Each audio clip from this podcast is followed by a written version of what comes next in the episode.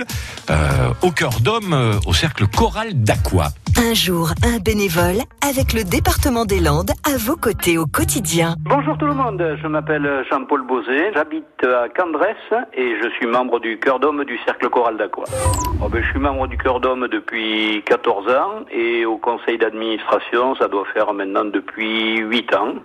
Mais enfin bon, euh, j'ai aussi d'autres tâches euh, que j'exerçais avant d'être au conseil d'administration. Et qu'est-ce qui m'a donné envie? Ben, C'est que j'ai toujours aimé chanter. Euh, Quand j'étais adolescent, je chantais à la, à la chorale paroissiale, à la cathédrale avec moi, avec mon père et mes sœurs.